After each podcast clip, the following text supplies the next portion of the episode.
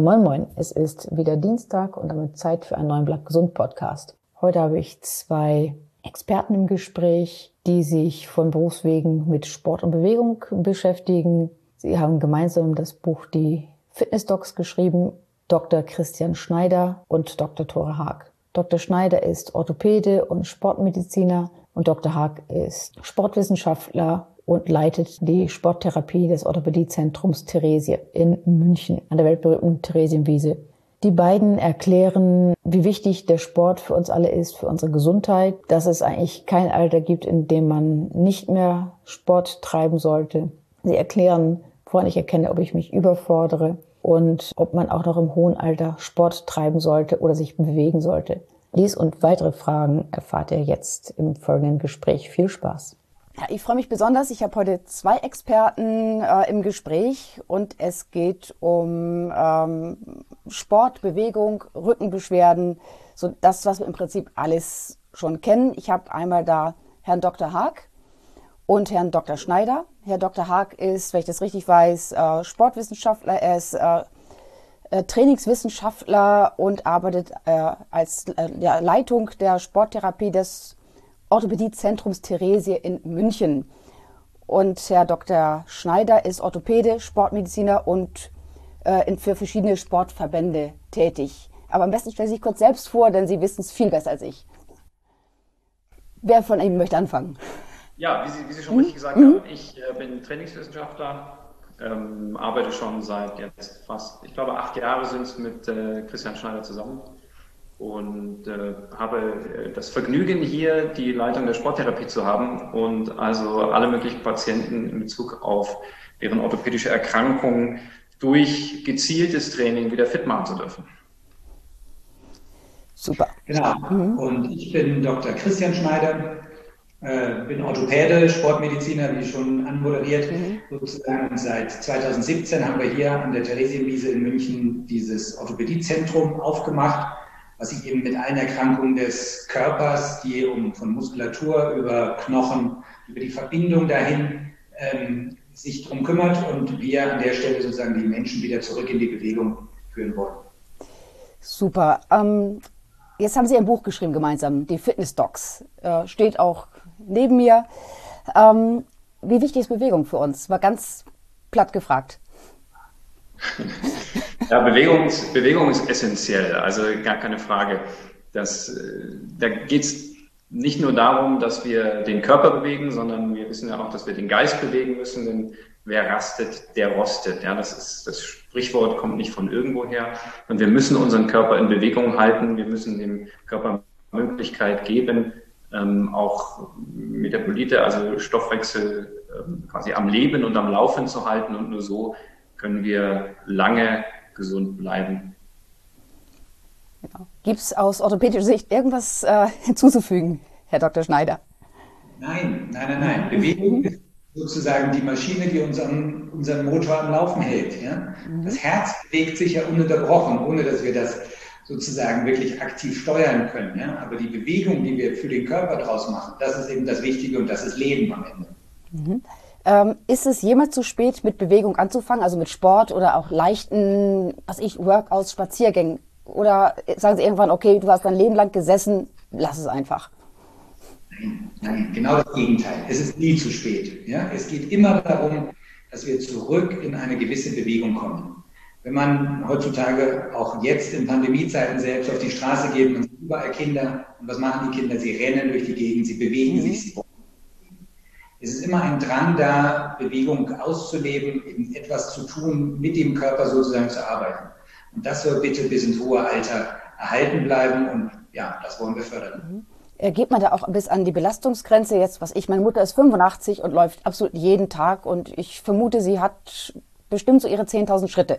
Äh, kann sie sich damit überfordern oder solange sie sich dabei fit fühlt und nicht irgendwie einen hoch und Kopf kriegt und kollabiert, ist das okay? Naja, kann ist in der Medizin immer doof, mhm. aber meistens kann sie sich nicht überfordern. Und 10.000 mhm. Schritte, das sind so sieben Kilometer etwa, mhm. acht Kilometer, die sie da läuft, das ist eine mhm. wunderbare Zahl. Deswegen wird das ja auch so propagiert, mhm. so eine, vielleicht so eine Uhr zu kaufen, die sowas sogar zählt oder viele Handys machen. Es gibt kein, in dem Sinne kein Limit. Und Sie haben etwas Richtiges mhm. gesagt, solange sie sich gut fühlt dabei, solange mhm. Sie, sie das Gefühl hat, sie tut etwas Richtiges für sich, dann ist das auf jeden Fall richtig und soll so weitergehen. Okay, also einfach machen, bis man, ans, bis man spürt, dass es vielleicht jetzt genug ist. Ganz genau, ja. Mhm. Das Wort spüren, dass es genug ist, ist mhm. echt für den einen oder anderen schon zu früh. Wenn die, wenn die Uhr dann auch noch piepst mhm. und sagt, 10.000 mhm. geschafft, und dann spürt, dass es genug ist, dann mhm. hat man rausgeholt. Eben, äh, jetzt eine Frage und zwar, ähm, gibt es eine zu viel Bewegung für kleine Kinder? Was ich, mir hat mein Kinderarzt gesagt, um Gottes Willen, du kannst doch dein Kind nicht äh, eine längere Strecke laufen lassen von vielleicht drei, vier Kilometern. Äh, der muss doch auch mal zwischendurch in die Karre. Äh, der kriegt das ein Sportlerherz. Oder ist das, stimmt das? Ist das Quatsch? Naja, Quatsch will man jetzt auch nicht sagen, mhm. aber es ist schon in Ordnung, dass gerade Kinder quasi unermüdlich, ja, die sind mhm. unkaputt. Ja dieser, dieser Weg, dass wir unsere Kinder überfordern, das passiert mhm. wirklich ganz, ganz, ganz, ganz selten. Natürlich ist es so, dass der wachsende Körper auch Grenzen aufzeigt. Also man hat vielleicht schon mhm. mal von der Fraktur oder sowas gehört. Ja, also wenn ich mhm. den Knochen nur lange genug biege, dann bricht er auch mal. Klar. Das wird nicht bei fünf Kilometern oder drei Kilometern oder so mhm. etwas passieren, was normale Bewegung eben mhm. ausmacht.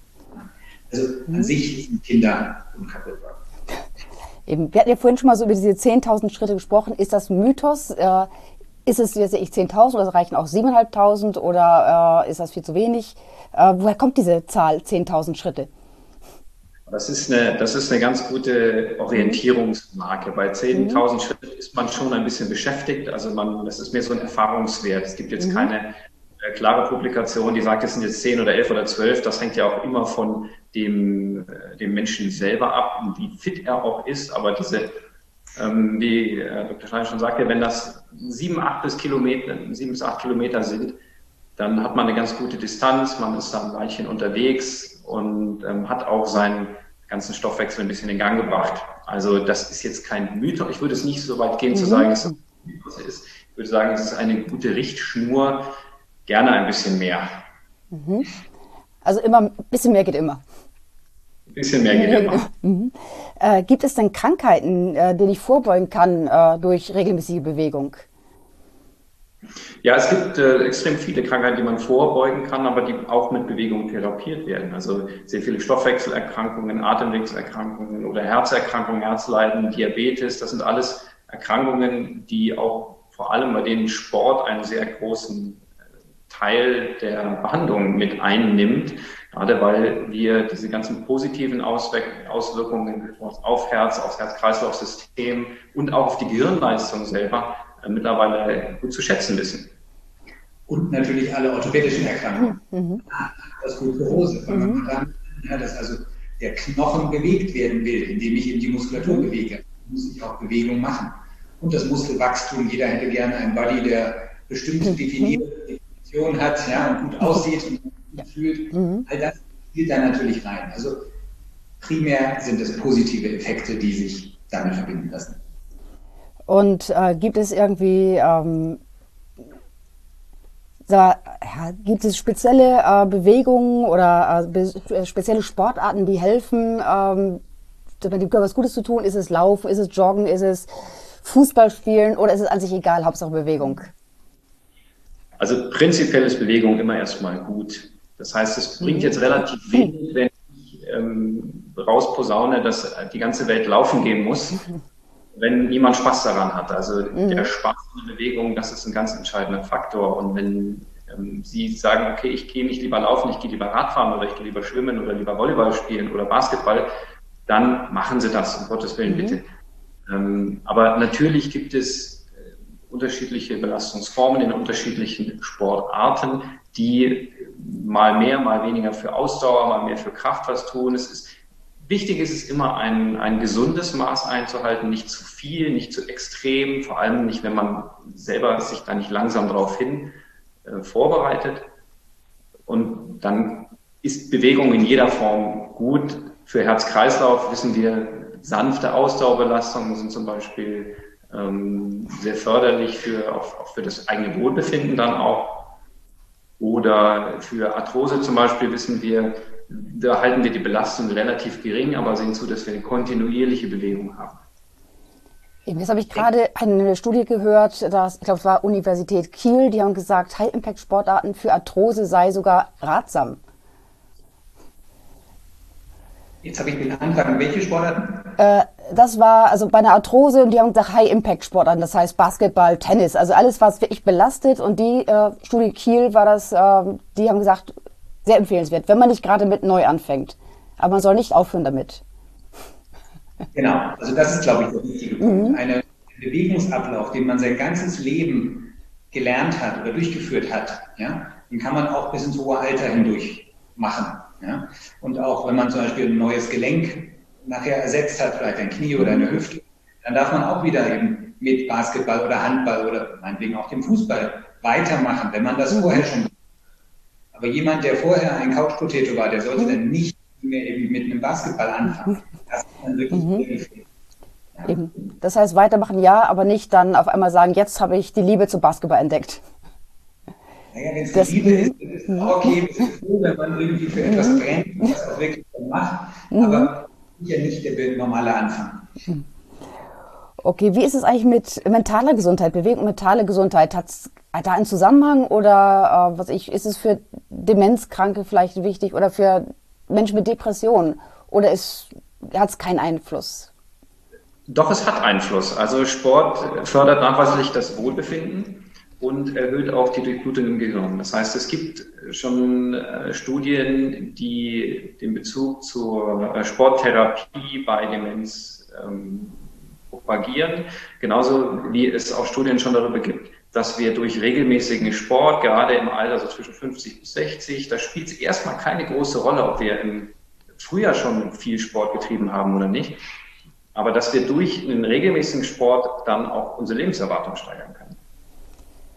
Ähm, ja. Ganz hm? vielleicht bei Depressionen oder ähnliches nehmen, ja, mhm. was ja, naja, so ein bisschen auch gesellschaftlich ist oder Burnout-Symptome ähm, mhm. beginnen, ja, dann macht Sport oder Bewegung natürlich einen ganz großen Zeiteffekt auch aus, ja, indem ich mich sozusagen auf ein anderes Thema fokussieren kann und mich sozusagen selber auch ein bisschen rausbewege aus dieser Negativspirale, die damit dann häufig verbunden ist. Also deswegen mhm.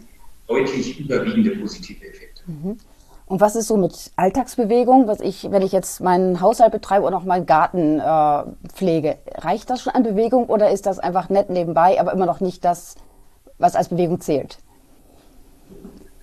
Das ist durchaus Bewegung und ich müsste mhm. lügen, wenn ich sagen würde, dass einmal die ganze gute Staubsaugen nicht auch anstrengend wäre. Mhm. Ähm, ich denke aber, dass das ein bisschen Augenwischerei wäre, sich äh, zu sagen, dass das ähm, Sport auch wäre und die Einheit an Sport. Wenn man das jeden Tag macht und eine Stunde oder anderthalb dann die ganze Wohnung Staub wischt, dann kann man das vielleicht durchaus als Sport bezeichnen. Ich würde dennoch dazu tendieren, ähm, extra Sporteinheiten auch zu planen, um bewusst aus diesem, aus diesem Alltag auch mal auszutreten. Das ist ja auch ein großer mhm. Benefit und des Sports, dass wir es schaffen, diese Fokussierung auf einen externen Gegenstand, der nicht mehr mit unserem Alltag zusammenhängt, zu finden. Könnte man äh, Hausarbeit irgendwie integrieren in seine äh, sag mal, sportliche Tätigkeit, wenn man gerade erst anfängt mit Sport und irgendwie seit 40 Jahren nichts getan hat, dass man irgendwie, keine Ahnung, äh, wenn man Staubsaugt, auf den Fußspitzen stehen bleibt oder auf einem Bein oder was auch immer? So ein bisschen gibt, die Übung? Es gibt tatsächlich eine, eine meiner absoluten Lieblingsübungen, die ich allen meinen Patienten mitgebe, ist das einbeinige Zähneputzen. Mhm. Ich bin ein großer Freund davon, Übungen in den Alltag zu integrieren. Und ähm, wenn Sie abends Ihre Zähne putzen und morgens, dann stellen Sie sich mal eine Minute auf das linke Bein und dann eine Minute auf das äh, rechte Bein. Das erhöht die sensomotorische Kontrolle, also die Verschaltung zwischen Gehirn mhm. und der Muskulatur und hilft den ganzen Körper ein bisschen zu stabilisieren und dann auch Stürzen vorzubeugen. Also ist besonders im fortschreitenden Alter eine exzellente Übung, die Sie ähm, von klein bis groß alle durchführen können. Das heißt, es gibt wahrscheinlich zahlreiche Übungen, die man irgendwie machen kann, um sich so ein bisschen im Alltag fit zu halten, vielleicht auch gerade für ältere Menschen, die vielleicht nicht mehr ganz so mobil sind. Richtig, da gibt es mhm. da gibt's zahlreiche Übungen, die man auch mit, äh, mit Hausgegenständen durchführen kann als, als Unterstützung. Da muss man nicht immer das Top-Equipment mhm. des Fitnessstudios mhm. haben. Eben, äh, Sie haben ja in Ihrem Buch, glaube ich, auch Übungen gezeigt, ähm, Herr Dr. Haag. Ähm, was ich, wie ist denn das Fehlerpotenzial? Äh, kann ich mir schaden, äh, wenn ich diese Übungen mache und sie nicht wie ich korrekt nach äh, mache. Das, was ich, wenn ich Fitnessstudio bin und mache eine Übung nicht korrekt, kann ich ja eventuell mir selber schaden. Das heißt, deswegen wird ja darauf geachtet, dass ich die Übung korrekt ausübe. Jetzt ist ja keine Kontrolle da, die jetzt sagt, du machst es genauso wie in dem Buch beschrieben. Also das hängt ein bisschen auch mit äh, natürlich den eigenen Voraussetzungen ab, die man mitbringt. Wenn ich als mhm. sportlicher Charakter jetzt ein eigenes Home-Workout mache, dann kann ich Fehler besser kompensieren durch, die, durch einen stabilen Kern, also durch eine stabile Rumpfmuskulatur. Da ist es dann nicht so dramatisch. Prinzipiell plädiere ich natürlich dafür, dass man Training unter Anleitung stattfinden lässt, zumindest ein, zwei Mal, bis die Bewegungsmuster geschult sind. Dass man Grundbewegungsmuster lernt und dann kann man die daheim auch ähm, weiterentwickeln. Das heißt, ich würde dazu raten, tatsächlich beim allerersten Training sich erstens mal abchecken zu lassen, je nachdem. Also wenn ich ein gesunder Mann in den 30ern bin, dann werde ich wahrscheinlich überhaupt keine Probleme haben, da mal ein kurzes Trainingsprogramm zu absolvieren, hoffentlich. Ähm, aber wenn ich schon vorgeschädigt bin, ist es sicherlich ratsam, das auch mal vorher abprüfen zu lassen und die Bewegungsmuster erstmal von geschultem Personal bzw. Experten mir einmal ansehen zu lassen, wenn ich bis dato noch nie Feedback hatte, damit ich genau solche Fehler vermeiden kann. Genau, ich meine, Sie haben ja sehr viele Alltagsübungen in Ihrem Buch gezeigt. Ähm, das heißt aber auch diese Übung sollte man ruhig noch einmal vom Experten abprüfen lassen, mache ich es richtig, damit man dann nicht irgendwelche Fehler macht. Oder sind die ich meine, das sind ja, glaube ich, keine komplizierten Übungen drin. Ich habe mir das mal angeschaut. Das ist alles nachmachbar, würde ich mal behaupten. Äh, richtig, das mhm. vieles davon ist nachmachbar. Mhm. Ähm, mhm. Jetzt gibt es äh, große und viele Diskussionen darüber, wie man eine richtige Kniebeuge macht und ob eine ja. richtige Kniebeuge mhm. einfach ist oder schwer. Das ist meines Erachtens nach ein sehr mhm. komplexes Bewegungsmuster. Jetzt, wenn Sie zu Hause 12, 13 Kniebeugen machen, dann glaube ich, wird das Ihnen nicht groß schaden, wenn Sie nicht gerade ähm, akut Kniebeschwerden haben oder ähm, mit, dem, mit der Hüfte oder mit dem Rücken kämpfen. Das heißt, viele der Übungen kann man sicherlich so übernehmen. Dafür haben wir sie ja auch ins Buch mit integriert. Wenn sie gesund sind, wenn sie krank sind, wenn sie vorgeschädigt sind, dann würde ich tatsächlich einfach mal empfehlen, äh, einen kurzen Rat aufzusuchen und mal nachzufragen, ob das denn Übungen sind, die man tatsächlich durchführen kann und durchführen darf. Gut, das heißt einfach ein Personal Trainer für ein, zwei Stunden wären vielleicht gar keine schlechte Idee, dass man einfach einmal abklärt, äh, kann ich das und wie mache ich es korrekt? Vor allem, mhm. ja, vor allem ein Personal Trainer im medizinischen Bereich, im mhm. therapeutischen Bereich. Es macht ja einen Unterschied, ob ich einen Personal Trainer habe, der meine Leistung verbessert oder meine körperliche mhm. Leistung verbessern möchte oder ob ich einen Personal Trainer habe, der bewusst den medizinischen Kontext hat, dass er mich ähm, trotz meiner sonstigen Gebrechen, die ich habe, möglicherweise noch zum, zum richtigen Ziel führen kann. Das heißt, wenn ich äh, untrainiert bin, sollte ich vielleicht einfach mal meinen Orthopäden aufsuchen, dass der einmal durchschaut, ist alles in Ordnung oder äh, liegen da irgendwelche Probleme vor? Vielleicht mhm. muss ich direkt antworten. Ja. ja. Mhm. Ähm, wenn ich überhaupt erst mal anfangen will, darf ich das mhm. ruhig auch anfangen. Ja, also wir mhm. haben jetzt mehrere Monate das Buch schon auf dem Markt und es sind jetzt nicht viele Menschen hier aufgeschlagen, die Übungen gemacht haben und gesagt haben, oh, jetzt das vorher. Mhm. Das kann ich also schon mal sagen.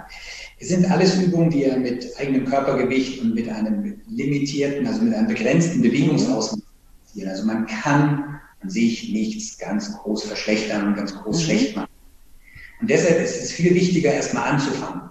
Ja, und dann wird man merken, man hat sich da Übungen ausgesucht oder wir haben am Ende ja auch ähm, ganz gute Kombinationen zusammengestellt. Ja? Also man macht diese Kombination und merkt vielleicht, okay, so richtig komme ich jetzt nach vier Wochen Training nicht weiter oder ich hätte gerne, dass ich mehr machen möchte. Ja? Und das ist dann auch ein guter Zeitpunkt, wo man vielleicht doch mal entweder die Orthopädenhilfe oder eben die Sportwissenschaftlerhilfe, Therapeutenhilfe aufsucht und sagt, naja, kannst du noch mal gucken, mache ich denn irgendwas falsch? Irgendwie immer, wenn ich die Übung mache, tut mir außen am Knie weh oder tut es mir am Rücken weh oder ich komme irgendwie nicht weiter, guck doch mal und korrigiere mich mal bitte. Ja? Aber mhm. wichtiger ist immer erstmal anfangen und dann geht es da weiter. Ähm, für welche Zielgruppe haben Sie das Buch geschrieben? Ist es für äh, den Untrainierten, für den Vorgeschädigten, für äh, den Gesunden? Oder ist es, aber gibt es eigentlich keine, ist für jeden, für 80 Millionen Menschen in Deutschland? Das ist für 82 Millionen Menschen in Deutschland. und, und darüber hinaus. Also ich denke, von den Übungen, wir haben da ein Portfolio zusammengestellt, ähm, dass äh, durch jeder auch, äh, wo sich auch jeder wiederfinden kann in den Übungen, auch sehr viele Stabilisationsübungen auch, die exzellent sind für jung bis alt. Ähm, gerade weil wir im Altersverlauf ja auch, was die Stabilisationsfähigkeit anbelangt, ähm, Defizite erleiden kann ich wärmstens empfehlen, besonders diese Teile ähm, sich mal anzusehen und diese Übung mal auszuprobieren. Wie gesagt, da gehört dann auch ein einbeiniges Zähneputzen dazu, um nochmal darauf zurückzukommen zu meiner Lieblingsübung. Aber ich denke, das ist generell ein Buch, das wir sowohl den Gesunden als auch den, äh, als auch den Jungen, als auch den Alten ähm, empfehlen können oder beziehungsweise an diese Adressatengruppe das auch adressieren. Mhm eben diese Stabilisierungsübungen, das ist, glaube ich, für alle möglichen Körperteile, für die Knie, für den Rücken, äh, haben sie, glaube ich, äh, jeweils einzelne Kapitel ähm, verwendet. Ähm, das heißt, ich kann auch mal wegen die Knieübung machen, obwohl ich eine Arthrose im Knie habe. Oder sagen sie halt, wenn du ein Problem hast, lass es und geh erstmal zum Experten. Naja, der, der Beginn mhm. darf ich alleine. Darf ich auch ohne mhm. den Experten nochmal mhm. mhm. Röntgenbild oder ähnliches zu machen. Also, dass du die Vorstellung habe. Genau. Nur wenn ich sozusagen beim dritten Mal Training zu Hause mhm. irgendwie Schmerz ent entwickle oder wenn ich merke, dass ein stechender Schmerz entsteht mhm. im Gelenk, in der Region, dann gehört das abgeklärt. Ja? Ein dumpfer Schmerz, mhm. dumpfes Ziehen, vielleicht sogar ein muskulärer Schmerz entsteht dann auch häufig dadurch, dass ich etwas vorher gar nicht belastet mhm. habe, mhm. die Muskulatur anspreche, eine neue Region auch im Gehirn anspreche, die wieder etwas in den Beinen oder Armen ansteuert, was es vorher nicht gab. Und das kann auch mal so ein dumpfes Ziehen bewirken. Ja? Aber ein stechender Schmerz, so ein messerstichartiger mhm. Schmerz oder Schnappen oder irgend so etwas, das sollte dann immer abgeklärt werden. Mhm. Aber immer noch anfangen mhm. geht vor.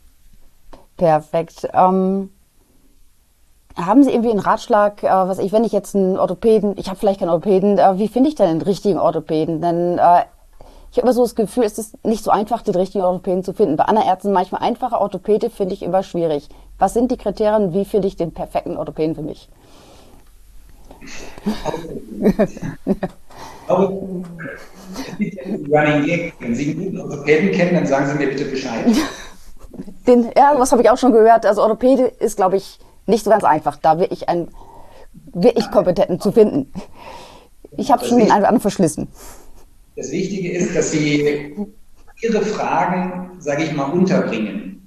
Ja, dass Sie mhm. sozusagen mit Ihren Beschwerden ähm, die artikulieren können. Das braucht der Orthopäde. Der Orthopäde braucht nicht nur Bilder, der braucht nicht einen Stapel Bilder aus den letzten zehn Jahren. Der braucht halt das, was den Patienten, das, was Sie stört sozusagen, das muss er wissen. Und das muss er abgleichen mit den strukturellen äh, ja, Grundlagen sozusagen, die in ihrem Körper vorliegen.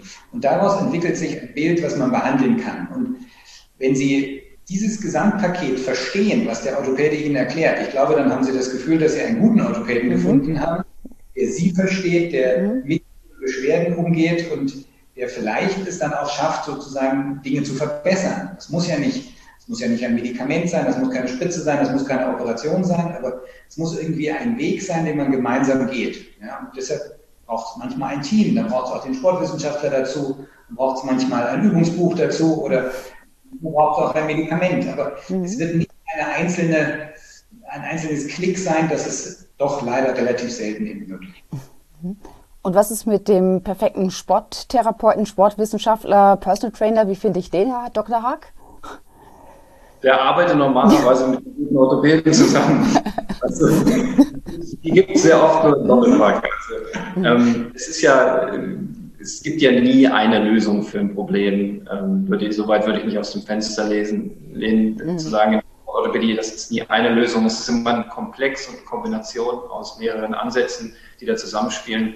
Und deswegen denke ich, gehört auch äh, zu einem guten Orthopäden auch immer ein äh, Sporttherapeut hinzu, der einem dann auch wieder mit, gemeinsam mit dem Orthopäden dann an die Bewegung heranführt. Das heißt, es ist eher so eine Therapie zu dritt. Äh, der Orthopäde findet das Problem und der Therapeut löst es dann am Ende des Tages. Die, der Grund meistens, warum man zum Orthopäden mhm. geht, ist ja Schmerz. Ja.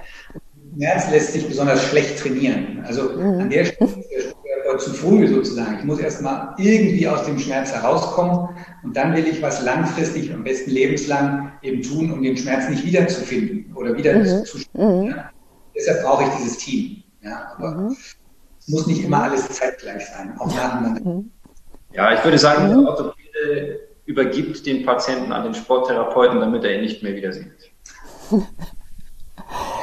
Ähm, Sie sind, glaube ich, beide so, oder ja, beider Stockenfest, glaube ich, der Rücken. Rückenbeschwerden aller Art, wenn ich das richtig gelesen habe äh, auf der Website. Ähm, ich glaube, keiner von uns ist frei von Rückenschmerzen. Also spätestens, wenn man ins Berufsleben geht äh, und am Schreibtisch sitzt, haben wir, glaube ich, alle Rückenschmerzen.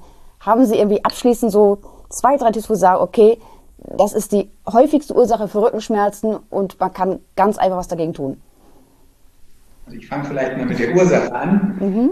Die Ursache ist die mangelnde Bewegung. Und die mangelnde Bewegung unterstützt den ganz normalen Verschleiß im Körper, mhm. weil es dann nämlich instabil und kippelig wird.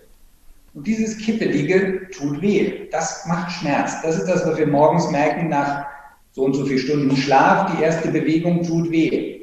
Oder wenn wir mhm. vier Stunden im Homeoffice gesessen haben, auf dem Küchenstuhl mit dem Laptop davor, das tut weh. Es ist mhm. immer dieser Wechsel aus langanhaltender, einförmiger, falscher Bewegung, zu wenig Bewegung, auf einen verschleißenden Körper hin. Jetzt können wir den Verschleiß nicht aufhalten, also müssen wir an der Bewegung arbeiten. Und da kommt dann der Sportwissenschaftler ins Spiel, der jetzt weiterredet. Ja, es gibt, es gibt genügend, ähm, genügend Übungen, die man auch im Alltag, vor allem am Schreibtisch auch durchführen kann. Wichtig ist, dass wir diese starren Haltungen vermeiden, dass wir uns mobil halten. Das heißt, auch Dehnübungen, Mobilisationsübungen können einen sehr großen Beitrag dazu liefern, um den Rückenschmerzen vorzubeugen. Insofern muss man sich vielleicht auch gar nicht immer extra Trainingseinheiten planen und ganz stark agieren, sondern man darf auch einfach mal sein Training mit ins Office nehmen oder ins Homeoffice und einfach zwischendurch zwei, drei Übungen mal einstreuen, die man den ganzen Tag über, wenn man das konsistent macht, dann hat man da, ähm, glaube ich, das beste Rüstzeug mit zwei, drei oder vier zusätzlichen Trainingseinheiten pro Woche. Sind diese Übungen in Ihrem Buch zu finden oder welche Übungen wären das? Ja, es sind auch Übungen drin mhm. zu finden. Ähm, das ist zum Beispiel der Vierersitz, heißt der, glaube ich. Das ist eine Mobilisationsübung auch fürs Iliosakralgelenk. Ähm, es sind sehr viele Übungen für die Hüftmobilisation drin und die sind exzellent geeignet, um die Rückenbeschwerden auch anzugehen, um auch die Stellung der Hüfte ein bisschen zu beeinflussen. Und äh, wenn ich mich recht entsinne, ich kann mich nicht mehr genau an den Namen des Komplexes erinnern, aber wir haben auch etwas gegen Rückenbeschwerden, ein ganzes Sammelsurium an Übungen zusammengestellt. Perfekt, super. Dann danke ich Ihnen recht herzlich, Herr Dr. Hake, Dr. Schneider, für das Gespräch und wünsche Ihnen noch einen schönen Tag und bleiben Sie gesund. Sehr danke Ihnen. Ja, da haben wir doch jetzt einiges gelernt. Wir wissen jetzt, Bewegung schadet uns so gut wie nie. Ein bisschen selbst in sich hineinhören. Und wenn wir keine Zeichen von Überforderung spüren, dann ist Bewegung sicherlich mit das Beste, was wir für uns tun können. Es ist gut für unsere Stimmung, es ist gut für unsere Gesundheit, es ist gut für unsere Kondition und hält uns möglichst lange fit und mobil. Wenn euch der Podcast gefallen hat, so gebt uns ein Like, abonniert den Kanal und bis dahin wünsche ich euch eine gute Zeit und bleibt gesund. Tschüss.